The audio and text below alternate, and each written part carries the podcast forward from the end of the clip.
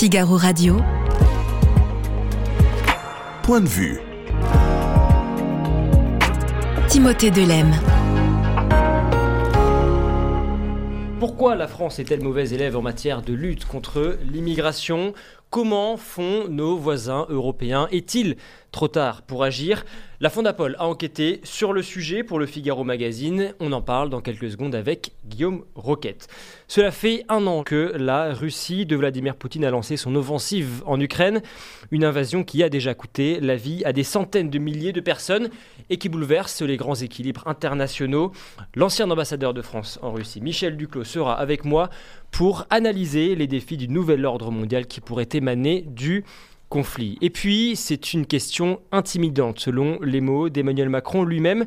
Le chef de l'État a décidé d'ouvrir le débat sur une éventuelle légalisation de l'euthanasie et du suicide assisté en France alors que 13 organisations représentant 800 000 professionnels de santé signent une tribune dans le Figaro pour rejeter cette pratique qu'ils jugent incompatible avec le métier du soin. La Convention citoyenne s'est déclarée favorable la semaine dernière à une telle légalisation. Tugdual Lerville, le porte-parole de l'association Alliance Vita, sera avec moi en troisième partie d'émission pour en parler.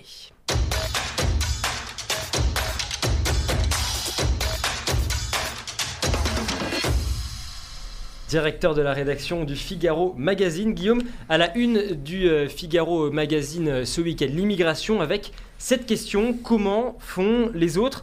Un dossier réalisé en partenariat avec les, chercheurs de la Fondapol. Et ce constat, euh, Guillaume, la France se révèle plus laxiste que ses voisins. Oui, parce que euh, on a voulu changer un petit peu la façon dont, on traite ce sujet. Vous savez qu'il y a un projet de loi qui, va, qui est en train d'ailleurs d'arriver au Parlement sur l'immigration. Certains disent la France est laxiste, d'autres disent elle est trop sévère. Pour sortir de ce débat un peu stérile, nous avons effectivement demandé aux, aux experts de la Fondation pour l'innovation politique de faire une sorte de, de, de, de passer au scanner toutes les législations sur l'immigration en Europe, ce qui ne s'était jamais fait. Et donc, euh, on, a pris les chapitres les uns après les autres. Euh, l'intégration, le regroupement familial, la naturalisation, l'asile. Et on s'est aperçu que ce n'est pas un, argument politicien de dire que la France est laxiste. Sur tous les domaines, la France fait partie des pays alors on pourra dire les plus accueillants ou les moins fermes, ça dépend comment on se place, mais en tout cas, la réalité, elle est là, elle est indéniable et elle est objectivement prouvé par cette étude internationale. Alors, c'est-à-dire concrètement, euh, quelle est la procédure pour un étranger qui arrive sur le sol euh, français, qui souhaite s'y installer durablement euh, La France, dites-vous, est laxiste, c'est-à-dire qu'est-ce qu'il se passe Quelle est la procédure? Alors, c'est très compliqué parce que vous avez plusieurs, vous avez plusieurs moyens d'arriver en France ou plusieurs raisons qui font que vous pouvez euh, euh, avoir ou un permis de séjour, voir la naturalisation et devenir français. Vous pouvez être un demandeur d'asile, vous pouvez venir au titre du regroupement familial, euh, vous, vous pouvez aussi être simplement un, un, un immigré en situation euh, légale. Et dans tous ces domaines, il y a un certain nombre de, de, points de vérification ou de tests. Et, et, ils ne sont pas les mêmes en France et, et ailleurs. par exemple, lorsque vous demandez le regroupement familial, c'est-à-dire que quand vous voulez faire venir votre famille, dans d'autres pays, on impose euh, une euh, maîtrise suffisante de la langue. En France, ça n'est pas le cas. Quand vous voulez obtenir la nationalité française, donc la naturalisation, vous avez un entretien qui est supposé vérifier que vous êtes bien en accord avec les valeurs de la République. Dans d'autres pays, c'est un test. Si vous ne connaissez pas suffisamment bien euh, les, institutions, le mode de vie du pays d'accueil, eh bien, vous ne restez pas. Encore un autre exemple, quand vous êtes un, demandeur d'asile, en dehors du, du, logement, vous touchez 200 euros euh, en France pendant euh, que votre dossier est instruit. Bon ben, euh, en Suède, c'est 71 euros. En Autriche, c'est 40 euros. Donc, euh, quels que soient les items que vous prenez en matière d'immigration, et je parle là d'immigration légale, vous avez la France qui est un pays extraordinairement favorable. Vous parlez de, nos voisins européens, c'est une question intéressante parce que la Fondapol, avant cette enquête, s'est penchée princi principalement en détail sur un pays. Ce pays, c'est le Danemark. Les politiques euh, sont fermes en matière d'immigration et ce qu'il y a de qu'on peut relever en tout cas dans ce pays, c'est que la classe politique danoise s'est mise d'accord sur ce point. Absolument.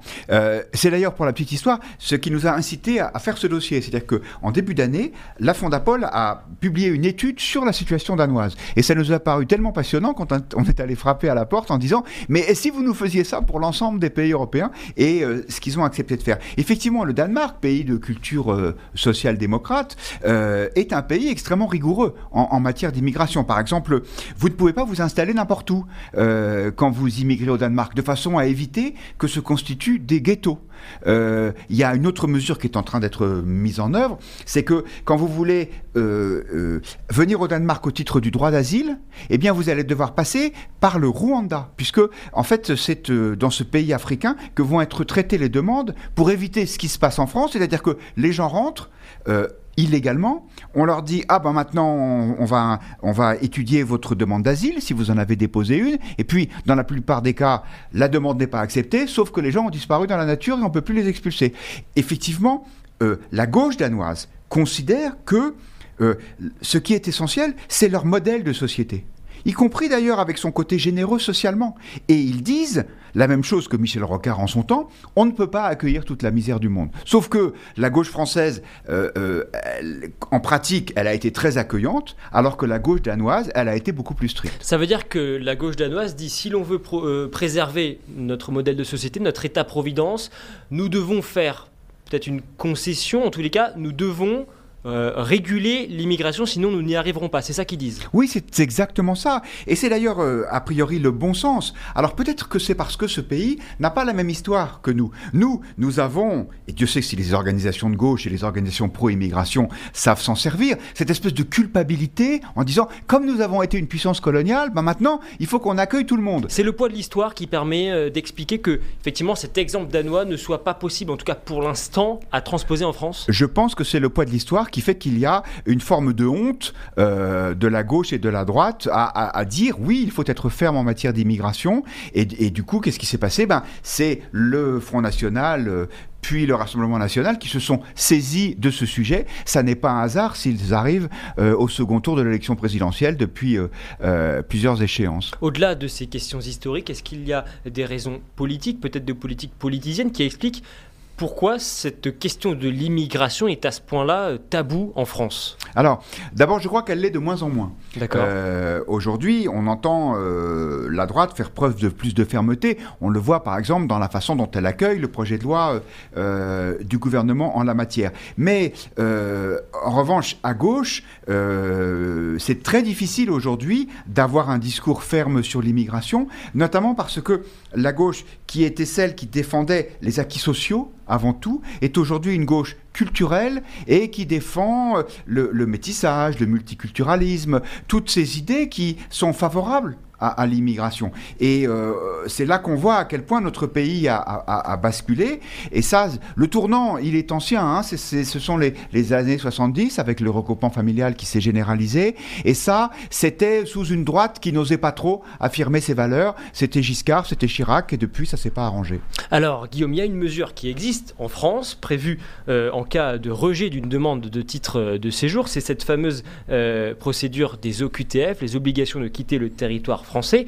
Et là aussi, avec ces, travaux de, la Fondapol, vous révélez dans, le Figaro Magazine ce week-end que euh, les, résultats sur le taux de réalisation des EQTF, et là aussi, on voit que la France est un, est un bien mauvais élève. Absolument. Et ça, c'est pas du tout le discours officiel, parce que qu'est-ce que nous dit M. Darmanin? Il nous dit Ah, mais le taux de réalisation des expulsions est, de plus en plus euh, important. Ce qui est vrai, sauf qu'on part de tellement bas que, euh, en fait, même si le, le, le, le progrès, il n'est il, il est pas là, on s'aperçoit soit que en France, le taux d'obligation de quitter le territoire réalisé, il est de 12% en France et de 43%, c'est-à-dire euh, trois fois et demi plus en Europe. L'obligation de quitter le territoire, ça veut dire quoi? Ça veut dire, vous êtes entré dans le pays, plus ou moins légalement, euh, et on vous dit, maintenant, il faut partir, parce que vous n'êtes pas éligible au droit d'asile, parce que vous n'avez pas respecté un certain nombre de, de, règles ou de conditions. Eh bien, on s'aperçoit, pour reprendre ce chiffre, que sur 100 personnes qui doivent quitter le territoire français, il n'y en a que 12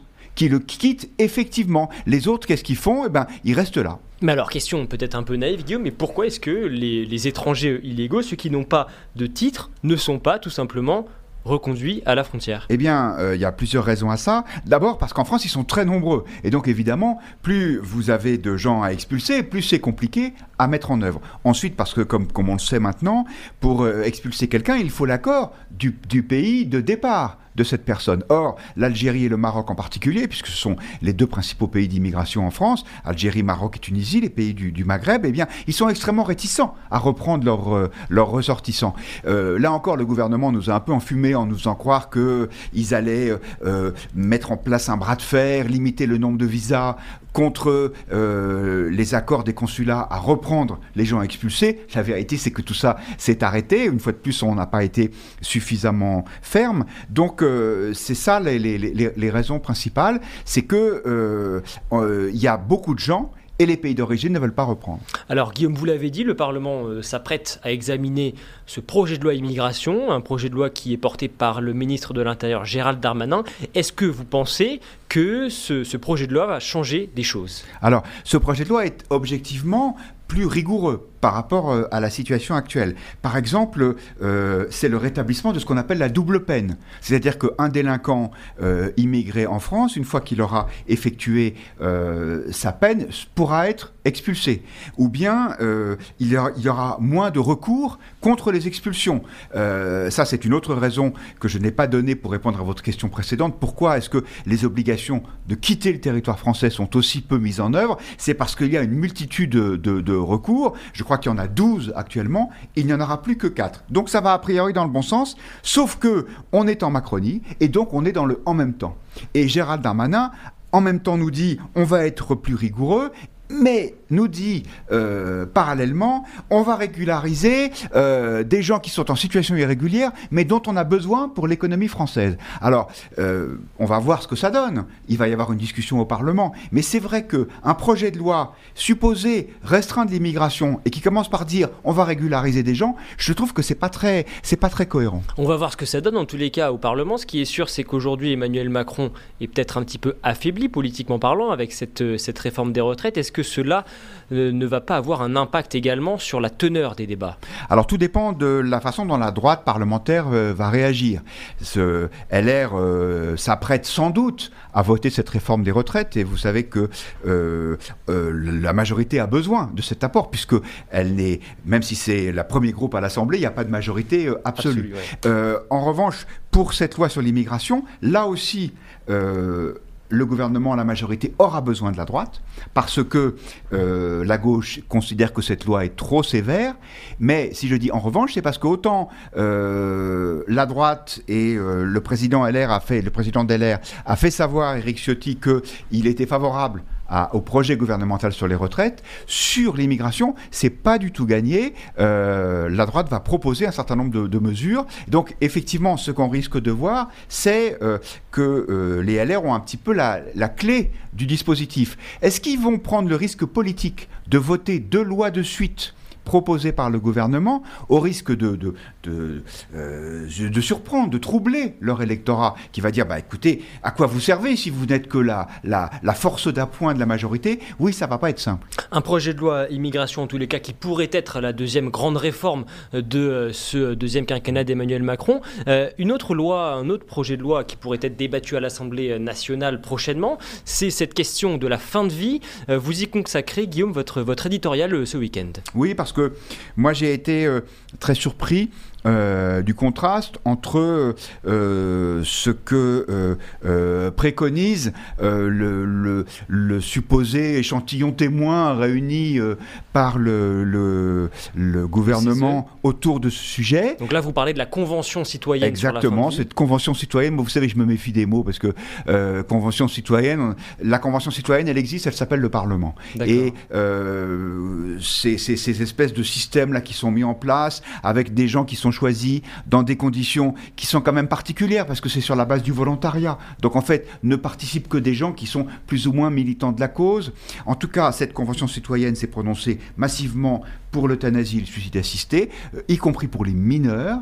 Et euh, les grands absents là-dedans, ce sont les professions médicales, et vous le disiez euh, en lançant l'émission, des, professionnels de santé représentant 800 000 personnes, essentiellement des, hum, infirmiers et infirmières, ont dit, mais Nous, nous ne sommes pas d'accord parce que notre métier, notre mission, ce n'est pas de donner la mort. Et je rappelle que l'Ordre des médecins s'était déjà prononcé contre cette mesure. Une dernière question, Guillaume Roquette. Cette loi sur la fin de vie, si elle arrive au Parlement, elle sera en tous les cas examinée à l'Assemblée nationale sous l'œil, sous le regard attentif de la présidente Yael Braun-Pivet. J'en parle parce que vous lui consacrez, c'est Karl Meus précisément euh, euh, qui lui consacre un, portrait dans le Figaro Magazine ce week-end et vous montrez à quel point eh bien, elle, elle s'est imposée comme un pilier de, la Macronie ces derniers mois. Oui, c'est vrai, euh, on peut dire qu'elle a tenu le choc parce que elle a résisté pardonnez-moi l'expression, mais elle n'est pas de moi, à la bordélisation de l'Assemblée voulue par, euh, par la NUP. Elle a été euh, euh, à la fois démocrate dans sa volonté de laisser passer les oppositions et ferme quand il y avait de l'obstruction caractérisée. Vous savez, on dit que elle n'exclut pas des ambitions présidentielles, la présidente de l'Assemblée. C'est crédible, ça, c'est possible pour 2027 bah, Vous savez, c'est crédible de toute façon. Qui peut succéder à Emmanuel Macron On doit déjà être à cinq ou six candidats euh, plus ou moins officiellement déclarés. Donc un de plus, pourquoi pas Comme personne ne s'impose, tout le monde peut avoir sa chance. Merci beaucoup Guillaume Roquette et vous reviendrez pour en parler. On verra bien euh, si euh, Yael Braun-Pivet se présente dans 5 ans. Merci en tous les cas Guillaume Roquette. Figaro Radio. Point de vue. Timothée Delem. Ce vendredi 24 février marque le triste anniversaire des 1 an de l'invasion russe en Ukraine, une année de sang qui laisse une empreinte profonde sur les belligérants et qui bouleverse tous les équilibres internationaux. On en parle dans quelques secondes avec l'ancien ambassadeur de France à Moscou, euh, Michel Duclos. Merci beaucoup euh, d'être avec nous. Un an après le début de l'offensive russe en Ukraine, quelles sont les grandes leçons à tirer depuis cette date du 24 février 2022 Alors évidemment, il y en a beaucoup. Et en plus, c'est des leçons provisoires, parce que les choses vont continuer à, bouger sous l'impact de ce terrible euh, conflit. Euh, bien sûr, ça concerne d'abord l'Europe, donc euh, c'est encore trop tôt pour voir quel sera l'effet sur les équilibres européens et transatlantiques. Ça concerne par exemple aussi la relation entre Moscou et Pékin, puisque visiblement Moscou ne peut sortir que affaibli, mais ça a un effet systémique sur euh, les grands équilibres euh, dans le monde et c'est un peu l'objet de ce livre où nous avons demandé à une vingtaine, 22 euh, exactement auteurs, dont beaucoup de pays du Sud, de voir quelle était leur perception. On va y revenir, bien entendu, en long, en large et en travers, mais avant cela, après un an de, de guerre, est-ce que vous diriez, sur ces grands équilibres justement internationaux, est-ce que vous diriez que le conflit entre l'Est et l'Ouest est définitivement reparti? C'est ça, c'est-à-dire qu'il y a un durcissement euh, très important euh, d'un Est qui est grosso modo l'axe euh, Pékin-Moscou, d'un Ouest qui est un peu reconstitué sous la houlette d'un président Biden, qui fait la différence. Si nous avions eu Obama ou Trump, ça aurait été évidemment complètement différent. Et puis tout cela sous le regard d'un Sud global, comme on dit maintenant, goguenard, et qui prend de plus en plus d'importance, ou plus exactement, à l'intérieur de cet ensemble hétérogène qu'est le, le Sud global, un certain nombre de puissances, qu'on appelle maintenant des puissances moyennes, que j'appelle des puissances moyennes désinhibées, qui, elles, jouent un rôle important dans le nouvel équilibre des forces. Sur ces un an euh, de conflit, est-ce que la riposte occidentale a été euh, à la hauteur selon vous? Je ne sais pas. Et au fond, seule l'histoire le dira. La première impression qu'on a, c'est qu'effectivement, l'Occident euh, a su se retrouver et, répondre de façon unie, efficace, relativement forte, tout en étant toujours prudente, en évitant euh, ce qu'on appelle euh, l'escalade. Maintenant, on est dans cette situation curieuse que Raymond Aron, Raymond Aron évoqué dès 1951 à propos de la guerre de Corée. Euh, les Occidentaux doivent l'emporter dans cette guerre locale pour ne pas avoir à affronter une, une guerre euh, générale, globale, nous dirions, de nos jours. Et c'est un peu ça le risque qu'on commence à voir paraître avec un deuxième front qui peut s'ouvrir par exemple en Iran, avec la Chine qui peut passer à une phase plus active de son soutien à la Russie, qui entraînerait des représailles. Et à ce moment-là, euh, la guerre se généraliserait à l'ensemble du monde. Est-ce que euh, Vladimir Poutine, en lançant cette offensive, est-ce qu'il n'a pas redonné un, second souffle, une raison de vivre presque à l'Union européenne et un second souffle à l'OTAN? Alors voilà le, ce que je viens de dire euh, à l'instant. Ça signifie que on a bien réagi, donc les Occidentaux se sont retrouvés, ont bien réagi, mais peut-être avec une prudence qui peut se révéler euh, dangereuse. C'est-à-dire peut-être qu'on n'a pas été assez loin dans le soutien à l'Ukraine pour permettre à l'Ukraine de vaincre vraiment pendant que c'est utile. Et là, ça rejoint votre, votre question. L'OTAN n'a jamais été euh, moribonde, évidemment, ça c'était une, opinion des Français. Euh, je ne suis pas sûr que l'organisation militaire de l'OTAN euh, soit particulièrement euh, revivifiée. Ce qui est revivifié, c'est le lien transatlantique, c'est-à-dire l'aspect politique des choses. Quant à l'Union européenne, bah, les, auteurs que j'ai réunis font valoir des points de vue différents. On peut dire qu'effectivement, pour la première fois, l'Union européenne à euh, financer des armements. Euh, tous les Européens ont pris des engagements de réarmement. Donc de ce point de vue-là, oui, il y a certainement quelque chose qui se passe. Inversement, euh, les divisions fondamentales au sein de l'Europe, notamment sur la perception de la Russie, demeurent. Et je ne suis pas sûr, pour vous dire la vérité, que nous, Français, nous soyons vraiment convaincus de ce qui pourtant est une des grandes leçons de cette première année de guerre, c'est que l'Europe, une Europe forte, ne se fera que dans la résistance au risque d'hégémonie de la Russie, et pas comme nous, nous avions tendance à le penser, par opposition à l'hégémonie américaine. Ça viendra peut-être aussi, mais le point de passage obligé, ce serait que l'Europe se réunisse euh, face au risque d'hégémonie de la Russie. Ce, risque d'hégémonie euh, de la Russie qui, transpire en tous les cas de ce discours euh, donné par Vladimir Poutine mardi dernier, ce discours à la nation que vous avez euh, écouté comme moi, avec entre autres cette, cette menace qu'il brandit de relancer la course aux armes nucléaires. Jusqu'où peut-il aller Vladimir Poutine selon vous? Vous savez, euh, j'ai vécu à Moscou, j'ai servi à Moscou euh, à la fin des années 80, j'ai toujours suivi les affaires russes. Après euh, mon, départ de la fonction publique, je suis retourné un certain nombre de fois à Moscou à titre privé. Je dois dire que juste avant le déclenchement de la guerre, donc il y a un an, je disais chez, chez certains de vos confrères à la radio, euh, bien sûr, euh, les Russes vont attaquer, mais ils n'envahiront pas l'ensemble de la Pologne, de, l'Ukraine. De l'Ukraine, parce qu'ils ont tiré les leçons de ce qui s'était passé pour eux en Afghanistan. Ils savent qu'on n'occupe pas un pays. Eh bien, je me trompais. Et donc, le Poutine que l'on connaissait, qui était un stratège, un calculateur, quelqu'un de froid et prudent, au fond, euh, il a disparu et s'y est substitué un, Poutine beaucoup plus mystique, euh, beaucoup plus dangereux, enfin encore plus dangereux si je puis dire. Et donc, euh, non, naturellement, ce serait, serait stratégiquement absurde qu'il qu'il ait recours aux armes nucléaires, mais il y a quand même un tout petit risque qui existe. C'est impossible aujourd'hui de mesurer quelles sont ses véritables motivations à Vladimir Poutine? Il y a clairement une rage contre l'Occident que nous avons trop longtemps interprété comme signifiant que nous étions mal conduits avec lui.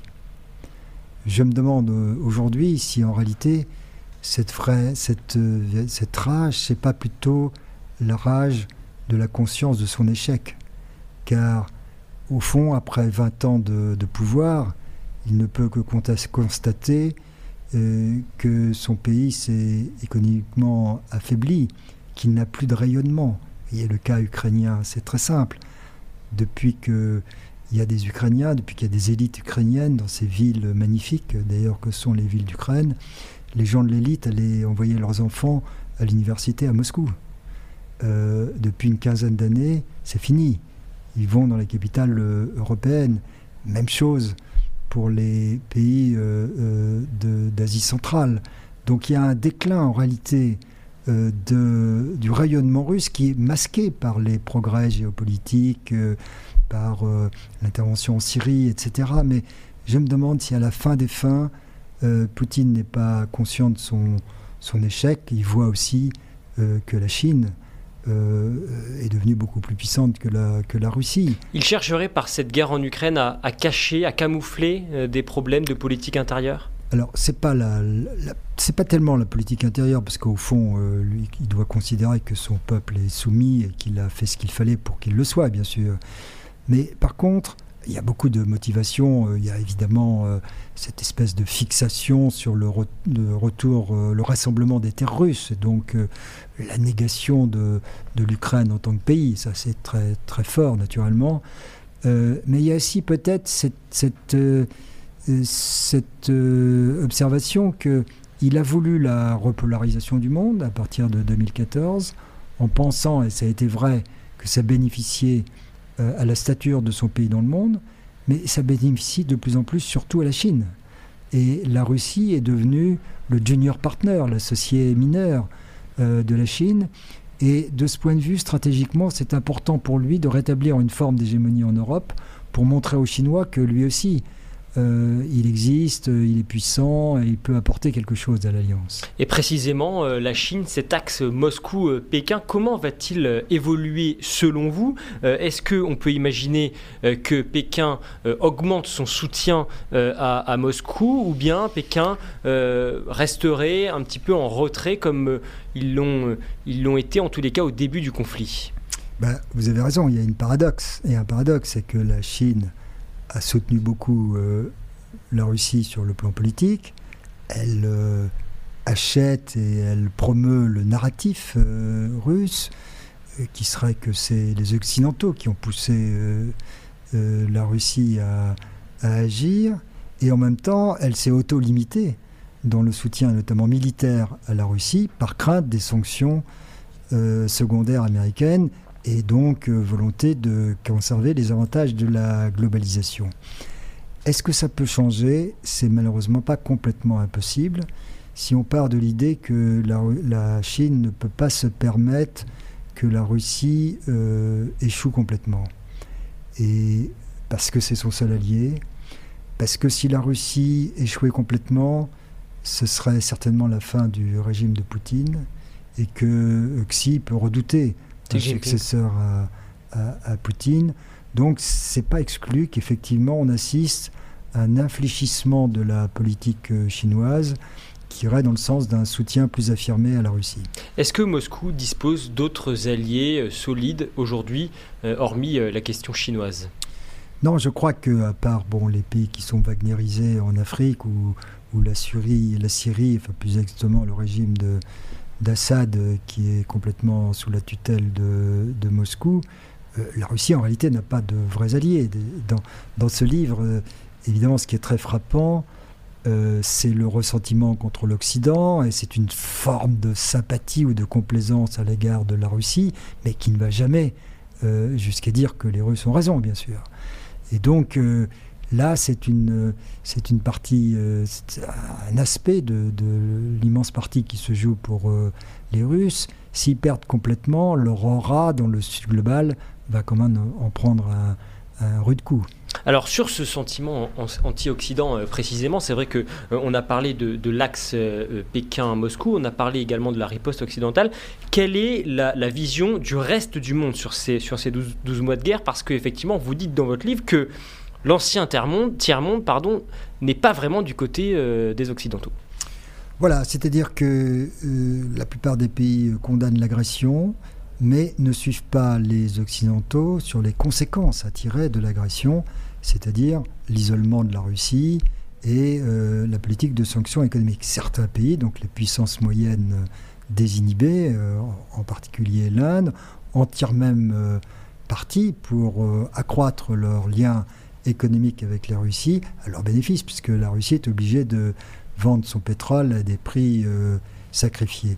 Mais pour beaucoup de pays dans le Sud, c'est une guerre entre Européens qui euh, distrait abusivement l'attention euh, de, des problèmes plus importants qui sont les leurs. Comme quoi, par exemple? Comme la faim, l'inflation, le, changement climatique, les, migrations, beaucoup d'autres problèmes. Et donc ils ne se sentent pas concernés par cette, aussi les, par cette guerre en Ukraine les, conflits dans, en Afrique, par exemple. Et donc ils se disent pourquoi est-ce qu'on accorde tant d'attention à ce qui se passe au centre de l'Europe et pas plus d'attention à ce qui se passe euh, chez nous? Ça, c'est très clair, tous les intervenants des pays du Sud le disent dans ce, dans ce livre. Plus, il faut bien le dire, une forme de joie mauvaise. Euh, c'est les anciens colonisateurs qui, à, leur tour, euh, connaissent des problèmes. Est-ce que l'Occident aujourd'hui impressionne encore suffisamment? Quand on parle de désoccidentalisation du monde, on, veut dire par là que le poids relatif de l'Occident a baissé mécaniquement, tout simplement par le fait que la Chine, l'Inde, d'autres pays émergents euh, ont maintenant, sur le plan économique, un poids équivalent, voire plus grand, à celui du G7, euh, disons. Il y a aussi le, changement de génération. Ça m'a beaucoup frappé en parlant avec les auteurs africains, que pour eux, la France, c'est une puissance moyenne parmi d'autres, alors que euh, leurs parents qui s'étaient révoltés contre nous s'étaient révoltés au nom des idéaux français, au nom des idéaux de la République. Donc effectivement, tout cela fait que euh, l'Occident a, perdu de son prestige, euh, en, partie au moins dans, dans le, Sud global. En même temps, un ami, un ami philosophe m'a fait observer que ça c'est vrai sur le plan géopolitique, euh, c'est peut-être vrai sur le plan des opinions. Sur le plan philosophique, l'idée occidentale, c'est-à-dire grosso modo hein, l'autonomie du sujet, l'individualisme, ça continue à progresser, y compris en Chine. Et comme on le voit en Iran, euh, si euh, le leadership iranien choisit l'Est, la population iranienne est de plus en plus attachée à des standards qui sont plus proches des nôtres. Est-ce que la, guerre peut se, terminer en 2023 selon vous? Je l'espère, bien sûr. C'est possible C'est possible, mais je, mon, sentiment, hein, c'est encore une fois, on s'est tous euh, trompés sur, ces, sur cette affaire, donc il faut être euh, prudent dans ces, dans ces pronostics. Je pense que la guerre peut se terminer si on donne aux, aux Ukrainiens les moyens d'une vraie percée euh, du front russe et de manière très précise, c'est pas en, retrouvant leur souveraineté sur le Donbass que ça résoudra le problème. Ça résoudra le problème s'ils sont capables euh, d'accéder euh, à la mer d'Azov et de menacer les positions russes en Crimée. Parce que là, la Crimée, c'est un enjeu vraiment existentiel pour euh, Poutine, sinon pour la Russie. Et c'est à ce moment-là que Poutine serait probablement acculé à négocier. Dernière question, euh, Michel Duclos, quoi qu'il en soit, est-ce que vous pensez que, que l'Ukraine peut réellement vivre en paix tant que Vladimir Poutine est au pouvoir en Russie? Soyons simples, non.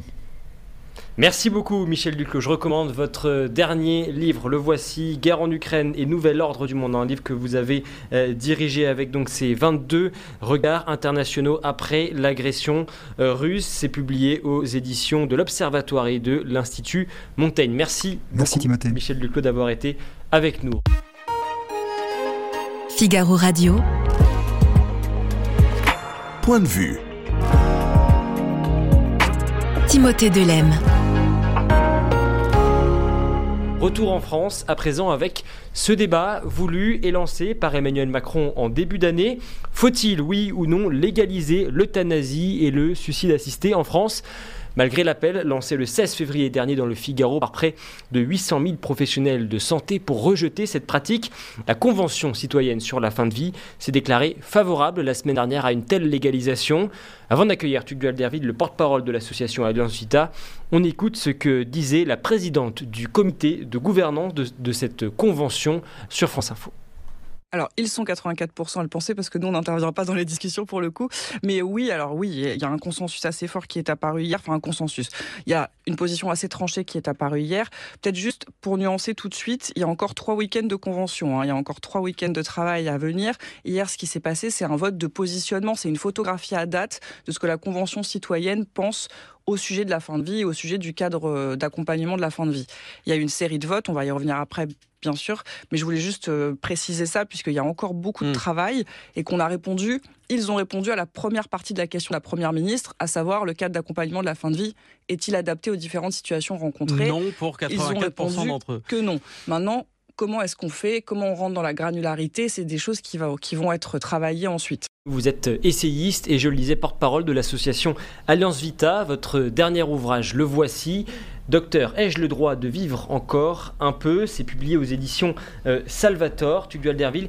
Une question sémantique d'abord, pour commencer, parce que c'est un sujet euh, délicat, souvent douloureux, il nous faut être précis. Quelle est la différence entre euthanasie et suicide assisté? Dans l'euthanasie, c'est une tierce personne, avec beaucoup de guillemets à mes yeux, un soignant qui va administrer la mort à la personne par une injection létale. Dans le suicide assisté, la personne va se l'administrer elle-même, soit en prenant un produit létal, en le buvant ou en avalant des cachets létaux, ou bien en déclenchant elle-même la perfusion qui va lui administrer la mort. Dans les deux cas, on peut dire qu'il y a un aspect de suicide, hein, mais dans un cas, il est fait par un tiers et dans l'autre cas, c'est par la personne elle-même. Alors, vous êtes euh, opposé à la légalisation de l'euthanasie et du suicide assisté, vous ne vous en cachez pas. Pour quelle raison? Et parce qu'au fond, euh, euh, c'est un enjeu de société majeur. D'abord, nous, nous sommes, je pense tous, pour la prévention du suicide. Nous assistons à énormément de drames autour du suicide. Euh, la société s'engage pour dire à ses membres les plus faibles, les plus fragiles, les plus souffrants qu'elles ont toujours leur place parmi nous et qu'on souhaite qu'elles ne mettent pas fin à leur jour. Donc, et désigner des personnes qui justement parce qu'elles sont en plus grande difficulté ne seraient plus euh, seraient au fond discriminées en n'ayant plus accès à cette prévention pour nous c'est extrêmement grave.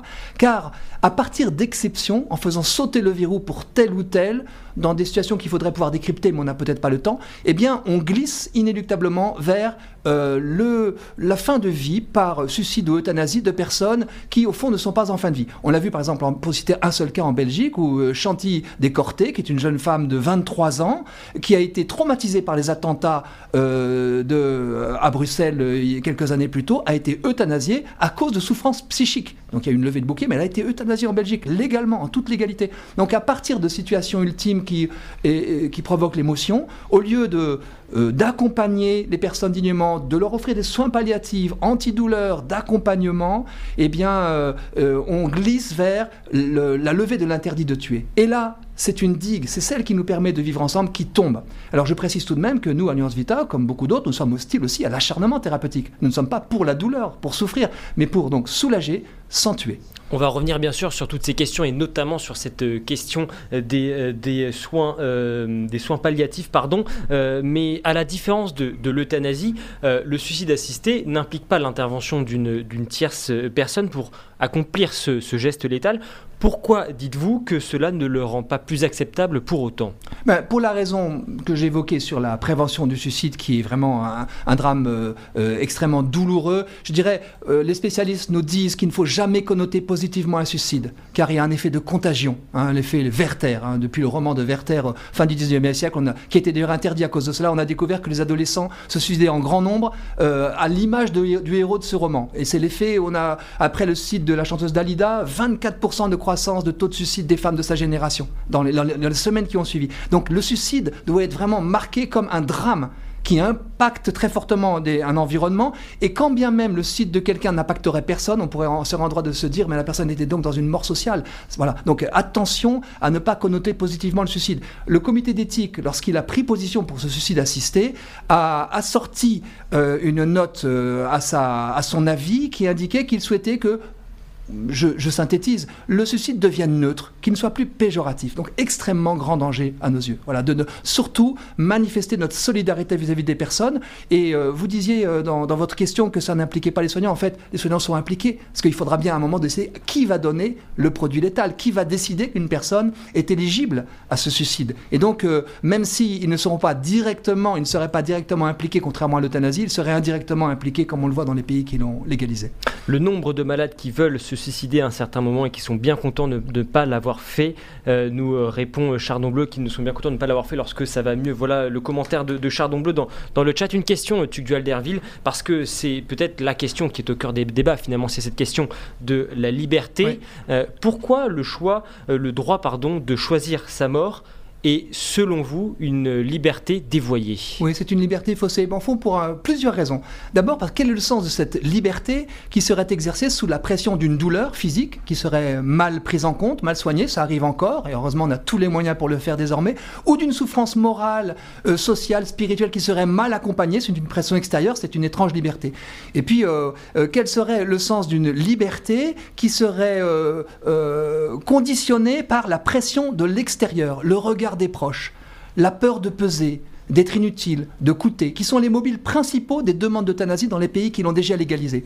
Troisième raison, quel est le sens de cette liberté qui me prive de toute ma liberté, c'est-à-dire de ce reste à vivre, de ce moment. Moi, j'ai rencontré une pharmacienne qui avait le produit létal, qui avait promis à sa fille, en fin de vie d'un cancer difficile, eh bien, de passer à l'acte. Elle a dit, je n'ai pas eu le courage de le faire. Et sa fille a connu un moment, on disait autrefois, de rémission, qui a pu échanger avec ses enfants, avec son mari, avec sa mère, et qui lui a dit, heureusement, maman, que tu m'as pas pris au mot. Heureusement qu'on ne prend pas les gens euh, à leur désespérance, parce qu'on ne sait pas ce que nous vole l'euthanasie ou le sida assisté. Et puis, dernièrement, euh, quel est le sens d'une liberté qui va imposer un soignant, directement ou indirectement, ce passage à l'acte qui va rester, qui va laisser des traces, et puis à tous les proches.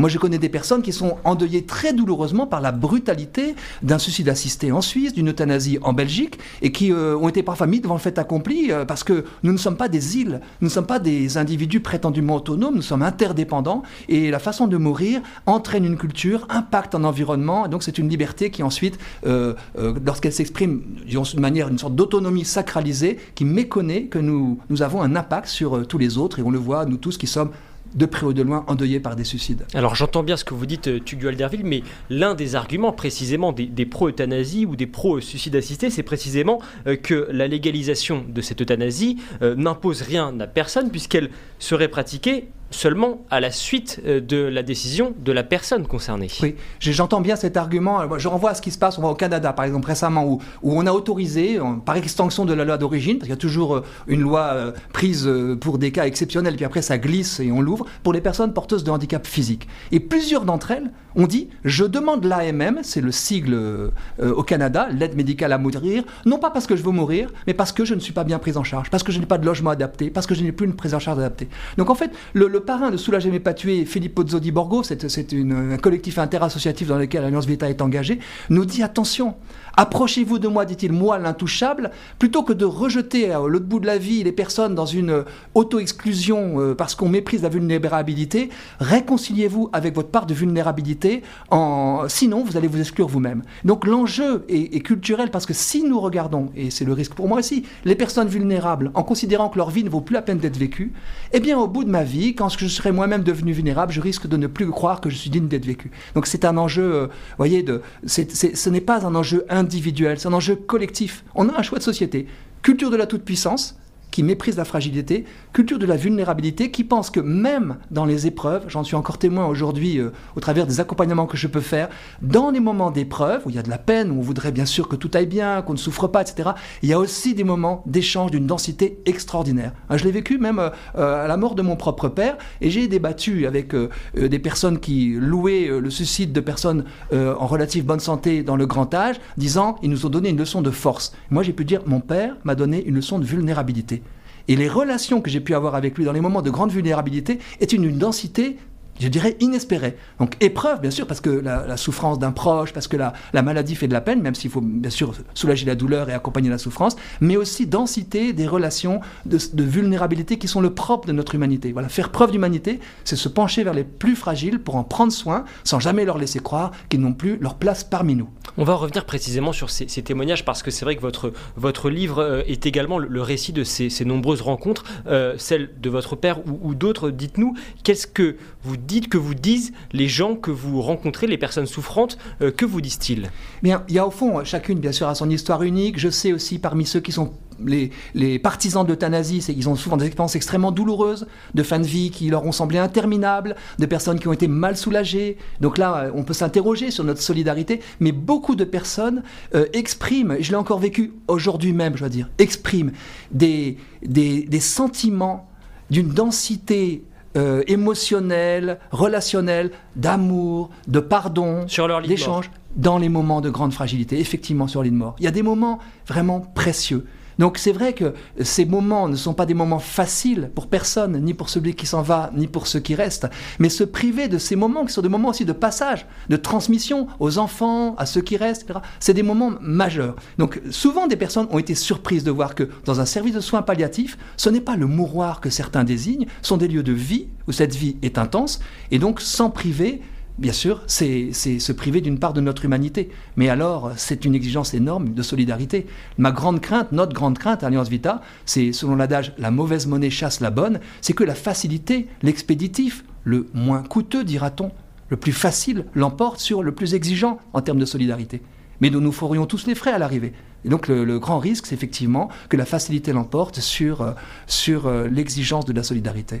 Beaucoup de, messages dans le chat du euh, Figaro. Claudius nous dit Au stade terminal du cancer, on souhaite la mort. Je vous pose cette question, de Derville. Que faut-il dire, selon vous, à une personne qui vient voir un médecin et qui lui dit Docteur, je souffre trop, je veux mourir Que faut-il lui répondre selon vous?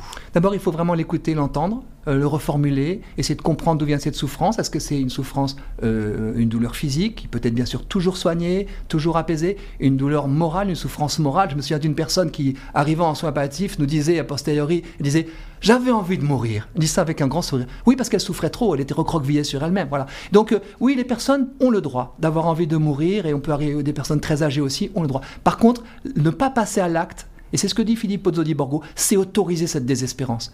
Prendre quelqu'un au mot de sa désespérance finira par interdire ces aveux qu'on n'en peut plus. Quand on dit j'en peux plus, on va pouvoir écouter cela et aider la personne, l'accompagner, faire tout ce qu'il faut pour qu'elle puisse encore vivre les moments qu'elle a à vivre. Sachant qu'on ne force pas personne bien sûr à vivre, hein. on ne peut pas empêcher la mort, il ne s'agit pas d'empêcher la mort, mais il s'agit de s'interdire le passage à l'acte.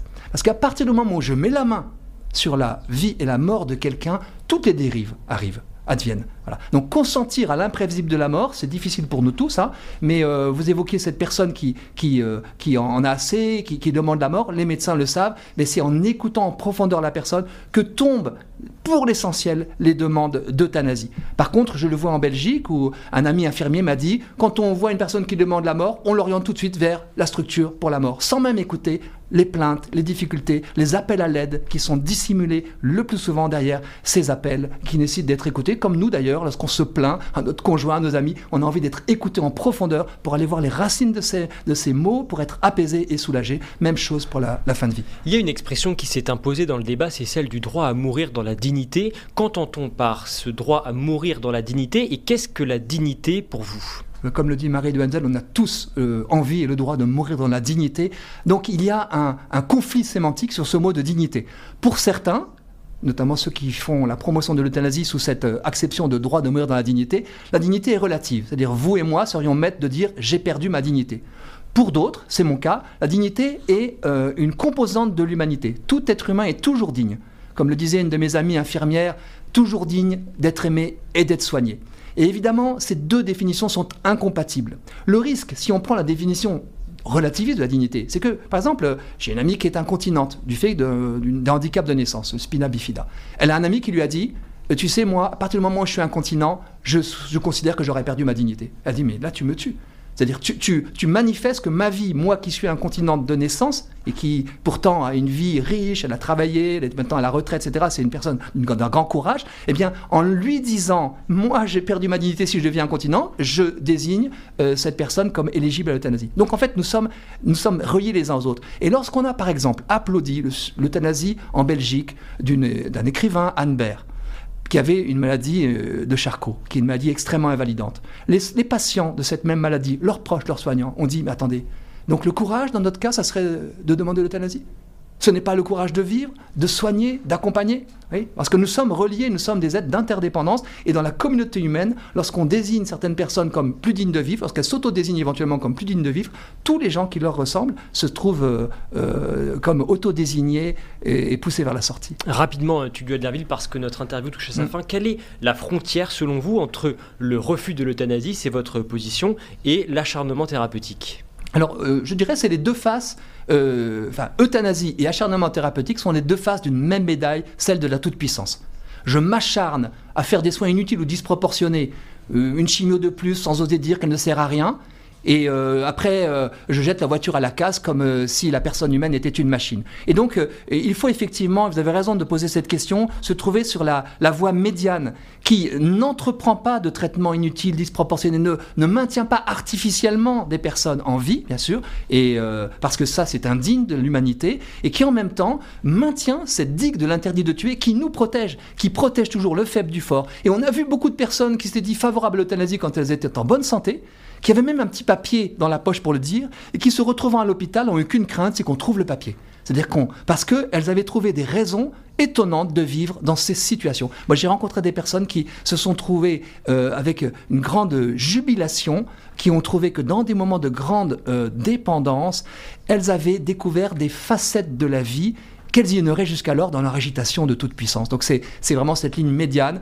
ni acharnement thérapeutique, ni euthanasie, mais soins palliatifs et accompagnement que, dont nous faisons la promotion pour le respect des plus fragiles. Merci beaucoup, Tugdual Alderville, essayiste, porte-parole de l'association Alliance Vita. Votre dernier livre, je l'ai euh, mentionné, Docteur, ai-je le droit de vivre encore? Un peu C'est publié aux éditions Salvator.